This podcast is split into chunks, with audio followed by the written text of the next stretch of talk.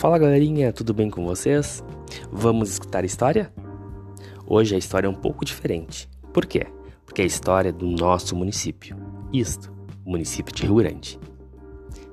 Preparados? Existia muito, muito, muito tempo atrás duas tribos indígenas, chamadas Tupi-Guarani e Xaná. Essas tribos eram formadas pelos charruas e pelos minuanos. E sabe aonde eles moravam? Sim, aqui no nosso município, Rio Grande. Chegou o momento que essas duas tribos foram expulsas para fora do município. Isso mesmo, para bem longe da cidade. Em 1530, Martim Afonso de Souza descobriu a Barra do Rio Grande. O local descoberto foi chamado de Rio Grande de São Pedro. Mais tarde, começaram a chegar os tropeiros, a cavalo. Sim, os cavaleiros em busca da carne e do couro para ser comercializado. Então, chegou a período da colonização no litoral sul do Brasil. Em 1725, foram introduzidos cerca de 30 escravos negros para ver o aumento do povoamento que daria a origem à cidade de Rio Grande.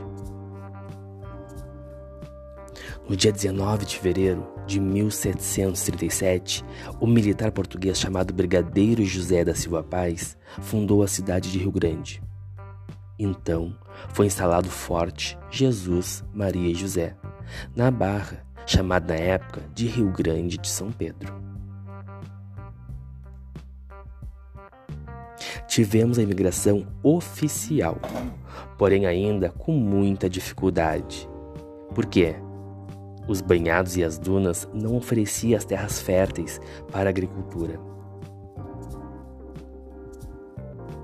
Algumas famílias vindas de outras localidades e soldados de Silva Paz começavam então a vir a morar aqui e a introduzir a agricultura e a pecuária.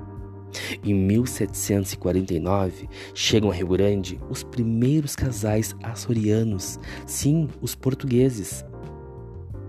Com a expansão da população, da importância militar e comercial, o governo criou a Vila do Rio Grande de São Pedro. Anos depois, passou-se a passar a capital da capitania, sendo chamada de Capitania do Rio Grande de São Pedro. Rio Grande crescia e nela foi instalada a primeira Câmara de Vereadores do Rio Grande do Sul.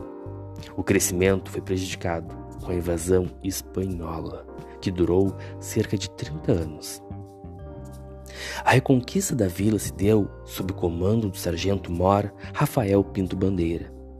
Então, os portugueses retomam Rio Grande. O porto começa a se desenvolver e Rio Grande passa de uma cidade militar para uma cidade comercial.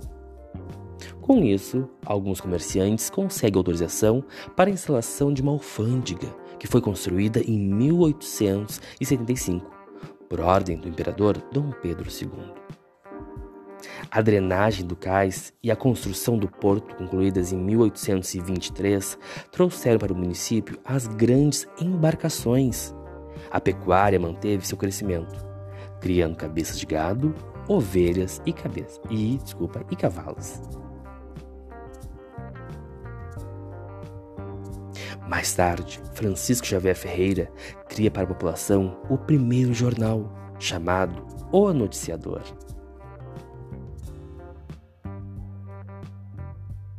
Depois de ter criado a primeira Câmara do Comércio do Estado, a quarta mais antiga do país, a Biblioteca Rio Grandense o comércio estacadista de importação e exportação vai começar a crescer. Em 1908, iniciou a construção dos Molhos da Barra, terminada em 1916. Em 1913, já havia estabelecidos industriais na cidade, como tecelagem, charutos, conservas alimentícias, velas e etc. Em 1917, iniciou-se a construção do frigorífico Isfit, que teve papel importante na vida econômica e social do Rio Grande. A partir de 1920, diversificava-se ainda mais com o crescimento da indústria do pescado, bolachas e bebidas.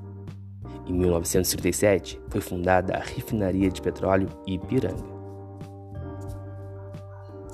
Passaram anos, pessoal. Em 1974, a fábrica de tecidos Hengetz foi inaugurada, considerada a primeira fábrica da província. A partir de 1960, começa um período de decadência econômica, o que gera o um empobrecimento da população com o fechamento de várias fábricas. Atualmente, Rio Grande passa por uma reestruturação da atividade portuária. Além dessas atividades industriais, a cidade possui a Universidade Federal do Rio Grande, a FURG, que produz conhecimento e cultura para a sociedade.